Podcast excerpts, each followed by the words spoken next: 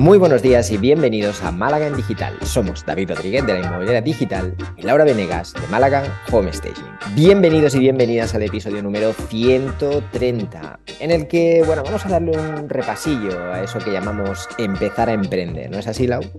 Así es, David. Hoy vamos a hablar un poquito qué pasa entre el momento que nos iluminamos, se nos ocurre esta idea de negocio ideal, hasta que eh, damos el primer paso, que bueno, puede ser montar una página web, distintas opciones, ¿no? Hablarlo con otra gente, etcétera, etcétera. Entonces, a ver, ¿qué tendríamos que hacer o qué solemos hacer o qué hemos hecho nosotros desde ese momento? ¿Te parece bien? Sí, me parece, me parece muy bien, porque además tú y yo creo que tenemos caminos... Eh, opuestos, dices. No, no sé si opuestos, pero seguro que coincidentes al 100%, ¿no? Ah, así que puede ser. También es verdad que luego al final los resultados son distintos. A ti te va muy bien, eh, yo me caigo una y otra vez, así que bueno, pues eh, al final hacerle más caso a la que sabe más. No, no, no, no. Ahí, bueno, ahí hay un poco de todo en cada uno y al final ir bien, ir mal, estos son. No, depende de sus objetivos de cada uno. Está claro, está claro. Pero bueno, es verdad que eh, yo, por ejemplo, lo primero que, que suelo hacer, y sí que es verdad que eh, es algo que se repite de manera constante, es eh, empiezo, intento buscar algo que me guste, intento buscar algo que llame mi atención, intento buscar algo que, que, que me genere algún interés, es decir, quizá no me baso 100% en eso, también miro que sea viable, que tenga algún interés para alguien más, que no sea solo yo, pero me he dado cuenta a lo largo de estos años, probando muchas cosas, que esto requiere trabajo, requiere muchas horas requiere dormir poco, requiere... Entonces, si lo que estoy haciendo no tiene un mínimo de interés o no me atrae lo suficiente, pues eh, solo la motivación de montar una empresa porque sí, eh, me cuesta llevarla adelante. esto es un poco el, primer proceso que hago, ¿no? Entonces, me baso en cosas que a lo mejor de las que sé algo o de las que sé mucho o de las que sé un poco y que además me gustan y entonces miro a ver si puedo convertir eso en algo que me genere algún ingreso eh, interesante. Muy bien, muy bien. Eh, justo vengo en una época de leer libros, de escuchar a, emprendedores tal, y dicen, hay que matar a la gente que dice, haz lo que amas. Esto que se ha convertido ahora eh, en una moda, porque es verdad que al final de pasiones, eh, así tenemos, ¿no? Un exceso de nutricionistas, exceso de entrenadores personales, exceso de esto. Entonces está muy interesante lo que tú dices de esto que me gusta y que tengo ganas de hacer y por lo que me puedo levantar en la mañana y le interesa a mucha gente. Y, ahí está un poquito el secreto, ¿no? Mm. Eh, pues yo soy mucho más impulsiva que tú. A mí hay algo que, o sea, de hecho cuando empecé el homestaging, ni análisis de mercado ni nada. O sea, dije, venga, esto tiene que funcionar sí o sí porque está genial la idea. Todo lo contrario, todo lo contrario a ti. A ver, eh, yo respecto a lo que dices estoy totalmente de acuerdo, eh, porque es verdad que no se trata de hacer, al menos en mi opinión, humilde y muy cuestionable, pero no te puedes basar en hacer únicamente lo que amas, porque aunque tengas una empresa y tengas un negocio o trabajes de cualquier cosa, siempre te van a quedar horas al día para hacer lo que amas. Así que no tiene por qué ser necesariamente algo que tengas que convertir en un negocio, en una empresa o que genere dinero. Tú puedes seguir haciéndolo igual. Pero sí que es verdad que eh, si lo, amas de verdad o te gusta de verdad o lo valoras de verdad o, disfrutas realmente haciéndolo, pues es más fácil dedicarle más horas. Creo que a nivel práctico es interesante. Lo que sí que he visto mucho y que a lo mejor también tiene algo que ver con lo que se dice en estos libros, es que hay personas que hacen las cosas, no quizá por tanto porque las aman en sí, sino porque es la única manera que se les ocurre de hacer algo relacionado con lo que aman. En cambio, dentro de lo que es el ámbito de lo que te amas, de lo que amas, a lo mejor te gusta el tema de la nutrición y de la comida y de tal, no solo tienes la opción de ser nutricionista o no solo tienes la opción de ser cocinero, hay muchas maneras en las que te puedes aproximar a ese mundo, montar un negocio que tenga algo que ver, que tenga relación, que sea más rentable o más fácil sacarle partido y que no sea necesariamente esa profesión tan específica que a lo mejor pues el mercado está reventado o ya no hay tanta demanda ahora o te vas a meter en un sitio en el que, bueno, vas a tener que salir de ahí eh, con el cuchillo en los dientes, ¿no? Porque hay una competencia feroz y tú entras nuevo y no tienes mucha diferenciación que ofrecer, al menos en un principio. Totalmente, totalmente. Eso es mm. así.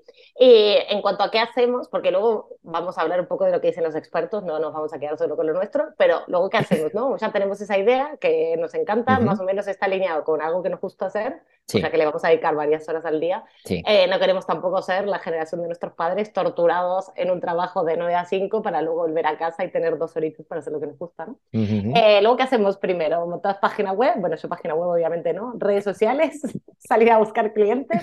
Eh, conseguirte un logo por Fiverr baratito. O sea, mm. ¿cómo, ¿cómo, has hecho tú estas cosas? Pues sí, al, final, eh, vale, yo, quizá tengo un poco más de facilidad para lo que es el montaje de la web y tal. O sea, puedo montar una web en un par de horas y, salir y ya tengo algo.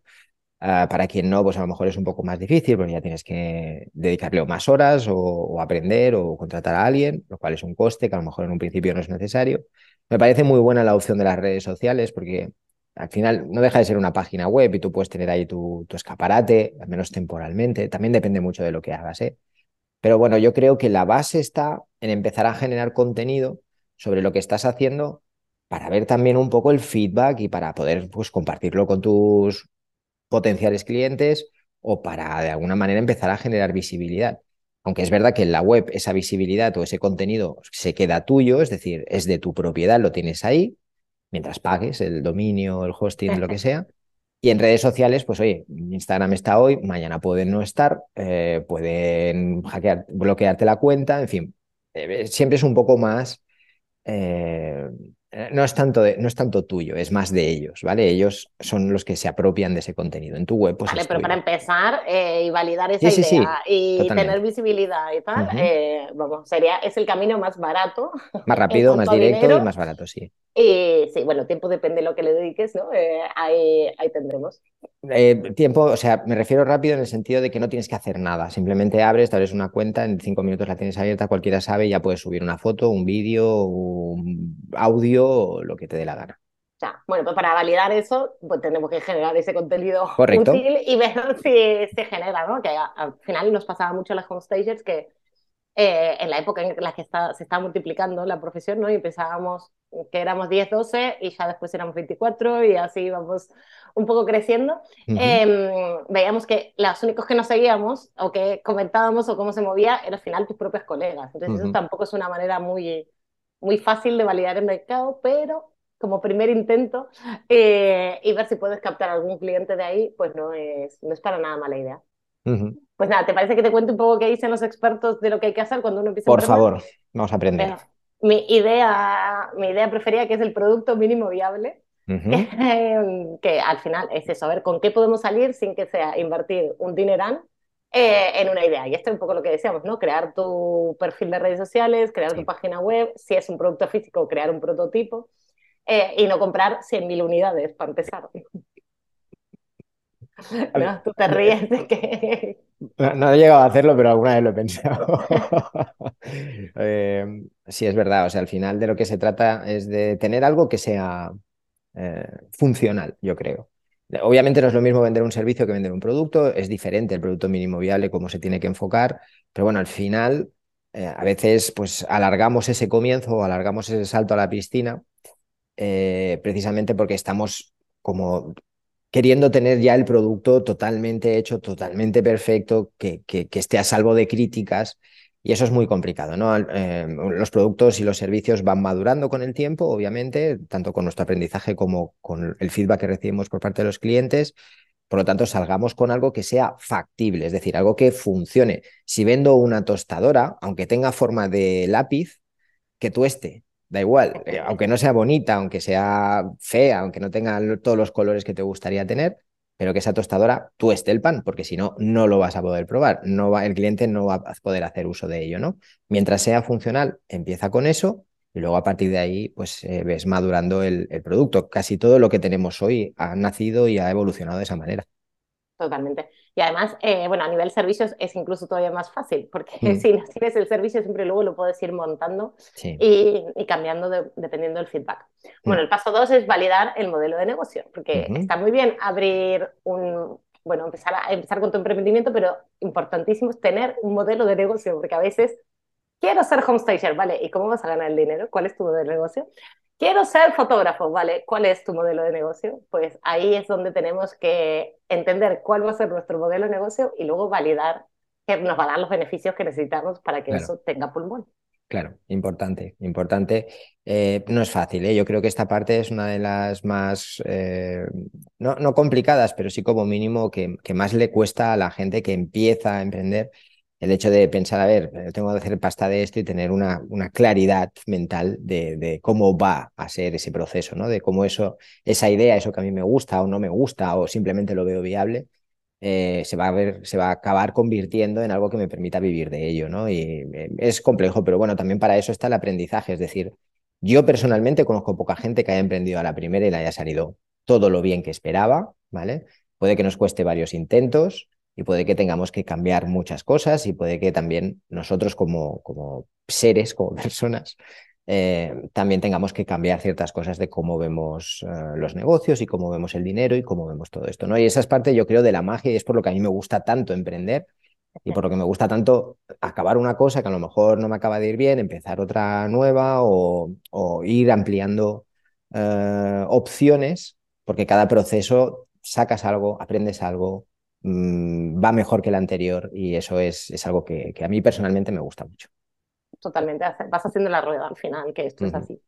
Bueno, la tercera es tener recursos para aguantar una temporada. Y si mm. nos vamos a la entrevista de este sano, nos dio hace un año más, decía tres años, tres años. Entonces, claro, si vamos a dejar nuestro trabajo, tirar todo por la borda, eh, que sepamos que más vale que tengamos eso, o bien el paro eh, en funcionamiento, o bien unos ahorros que nos permitan vivir de dos a tres años, que, que no es mm. poco tiempo. ¿eh? Sí, hay varias fórmulas. Yo estoy probándolas todas, a ver qué, qué tal. He probado el, tirarme directamente y sin ahorros y sin nada y ver qué pasa. No, no fue mal, tenía algunos inconvenientes, o sea, los, los primeros meses no duermes, o sea, no, no comes, no, no vives. Envejeces, pero Sí, envejeces muy rápido. Uh, pero por otro lado te hace ponerte las pilas, porque no, no tienes otra opción, no, no, tienes un salvavidas, no tienes un colchón, no tienes nada, o sea, o espabilas o, o te vas. Y eso es una ventaja en muchos casos. Eh, también he probado con ahorros. Eh, la verdad que es algo que intentaría evitar en un futuro. Creo que los ahorros tienen que estar ahí y es mejor quizá invertirlos en algo medianamente, bueno, depende del perfil de cada uno. Yo porque soy bastante conservador en algo que sea relativamente de poco riesgo y que estén ahí cuando realmente, realmente, realmente, realmente te hagan falta. No, no quizá para una aventura de la que no tienes mucha idea de cómo va a ir. Eh, digo, como siempre, en mi opinión. Y la tercera fórmula es trabajar y en las horas que te quedan, pues ir emprendiendo. Esa fórmula estoy ahora, por ejemplo, y sí que es verdad que puedes intentar buscar un trabajo en el cual hagas, pues no, las ocho horas o hagas algo un poquito más relajado, también mentalmente, para que cuando llegues a casa todavía tengas ganas de seguir eh, haciendo algo. Porque si tienes un trabajo muy exigente, a veces llegas a casa y ya no te quedan fuerzas ni, ni claridad para hacer nada. Entonces, buscar una fórmula que te permita ir tirando mientras esto arranca. Eh, esas son las tres fórmulas que yo he probado y las tres, insisto, eh, no creo que haya una buena o una mala, sino son, son diferentes, tienen ventajas e inconvenientes. Pues yo la de estar a cero no la he probado. Eh, así que Muy divertida. bueno, soy una, soy una cara dura, claro. Cada vez que me he ido de viaje he vuelto sin Honduras, así que ah, claro, eh, las hemos probado, pero claro, no para emprender, eh, luego para volver a trabajar. Pero mm, sí es cierto que al final lo que, vamos, lo que a uno un poco le funcione y también lo que requiere es emprendimiento, ¿no? Habrá mm. emprendimientos que los puedes hacer el fin de semana o en las horas que te deja libre tu trabajo, incluso madrugando un poco más, que fue lo que hacemos todos, creo, cuando empezamos de empezar a robarle horas al sueño por, por trabajar. Pero eh, luego eso también dependerá de las cargas familiares y demás. Así que ya sabéis, dinerito para por lo menos dos, tres años y si no, aguantar ahí un trabajo que, que, te mantenga mientras estás emprendiendo.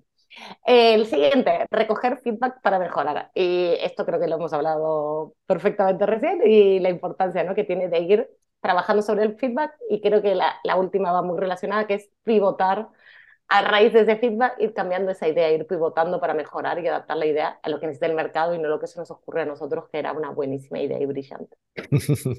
Sí, y yo creo que la, la parte complicada de aquí, porque más o menos recoger el feedback todos dentro de la medida de nuestras posibilidades lo podemos hacer.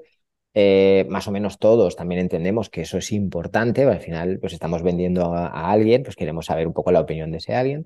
pero creo que la complicación viene en analizar de manera objetiva y con cierta profundidad ese feedback, porque a veces no es lo obvio lo que nos llega o, la respuesta que tenemos oculta algo que no estamos viendo. Entonces creo que ahí es donde cuesta un poco y por eso a veces el feedback no es todo lo útil que, podría resultar y no redunda en mejoras. ¿eh? Y a veces ves empresas que tienen toda la capacidad para recopilar toda la información posible, acaban tomando decisiones que van en contra de, ese feedback y dices, ¿qué ha pasado? Bueno, pues quizás es una mala interpretación de ese feedback basada en, parámetros equivocados. ¿no? Entonces, eh, yo creo que es la parte compleja.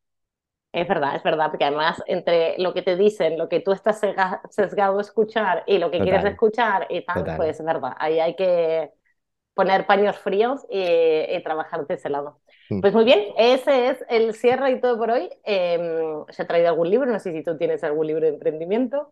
Mira, yo, yo creo, y cada vez me gusta menos por, por temas de políticas y demás, eh, esta red, canal o base de conocimiento que es YouTube, pero bueno, reconozco que YouTube sigue siendo una buena herramienta para emprender, porque aunque no todo lo que se dice ahí es verdad, ni todo lo que se dice ahí te va a servir, puedes encontrar muchas cosas que te resulten útiles para ir avanzando, ¿vale? Y eso junto con lo que tú vas viendo y lo vas aprendiendo, pues te permite un acceso rápido y sobre todo gratuito a mucha información.